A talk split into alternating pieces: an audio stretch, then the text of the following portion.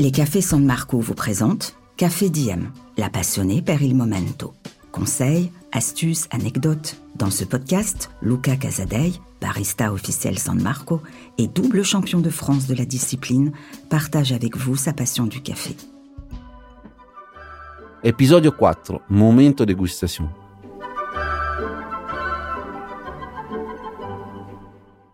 Benvenuti les amateurs, les amateurs de bon café bien sûr.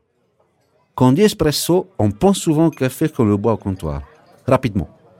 Mais en tant que barista passionné, ce que j'aime encore plus, c'est de me poser et de prendre le temps de déguster un café dans la règle de l'art, pour apprécier toute sa richesse et sa subtilité. Aujourd'hui, c'est l'art de la dégustation que je souhaite partager avec vous. Tranquille, je ne veux pas être trop technique. Mon objectif, c'est surtout de vous donner quelques astuces qui vont vous permettre de prendre encore plus de plaisir en buvant votre espresso. Trois fois plus de plaisir même. Le plaisir des couleurs pour les yeux, les plaisirs des arômes pour le nez et le plaisir des saveurs pour les papilles. Et parce que l'art de la dégustation, c'est aussi un art de vivre, je vous invite à vous imaginer vous installer dès maintenant à la terrasse d'un café de la Piazza San Marco à l'abri des arcades, avec la basilique et le campanile en toile de fond. Détendez-vous, j'arrive de suite avec votre espresso.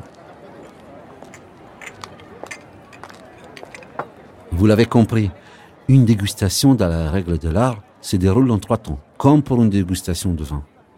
La première étape de la dégustation, c'est le visuel, la vue.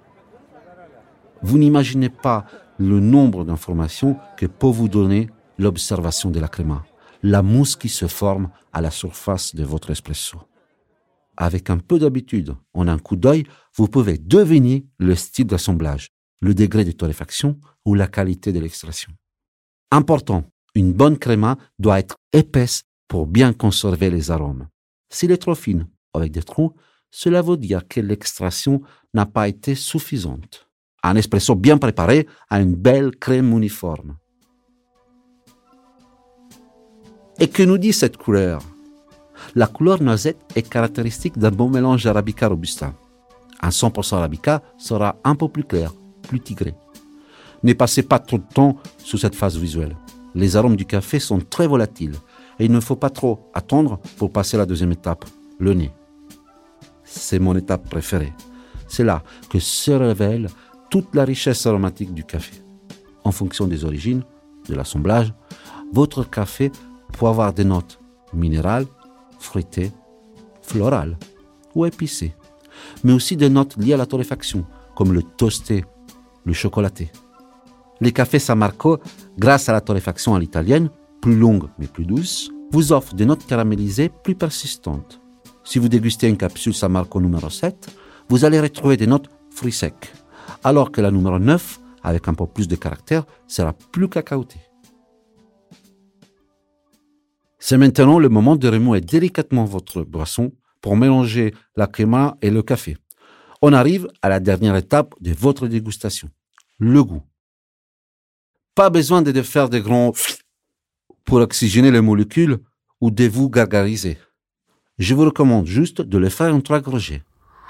Une première pour ressentir ce qui se passe autour de la langue, pour identifier les saveurs, acidulées, amères, sucrées ou salées. La deuxième gorgée permet de se concentrer sur le côté tactile, la sensation que vous pouvez percevoir au niveau du palais. On est plutôt sous la matière, la texture. A-t-il de la rondeur ou du velouté? À la troisième gorgée, vous allez retrouver les notes aromatiques que vous avez identifiées lorsque vous avez senti le café. Tout simplement parce que les arômes remontent une nouvelle fois vers votre nez via le pharynx. On appelle ça le rétronasal.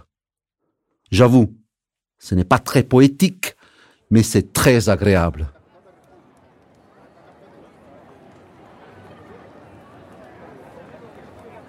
Alors, vous n'êtes pas bien là à partager vos impressions avec votre conjoint ou vos amis, avec cette atmosphère vénitienne si particulière. Pourquoi ne pas prolonger le plaisir en goûtant notre type de café pour comparer? Pensez à prendre un petit verre d'eau pour que les saveurs des deux cafés ne se mélangent pas.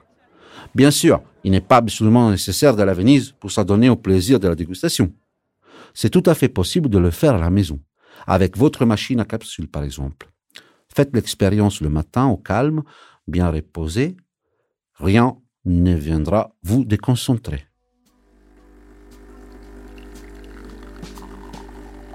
Côté matériel, préférez une petite tasse ovoïde car elle permettra la formation d'une belle créma et une tasse chaude de préférence pour éviter le choc thermique qui va casser les arômes. Sachez aussi qu'il est tout à fait possible de déguster un café filtre ou un café mocha fait avec une cafetière italienne. Vous n'aurez pas de créma, mais vous profiterez de l'évolution des arômes au fur et à mesure que votre café refroidit. Et n'oubliez pas, le plus important pour un bon café, c'est toujours la passion. Ciao tutti et café diem. Pour encore plus de moments café, retrouvez tous les podcasts de Lucas sur sanmarco.fr. San Marco, per amore del café.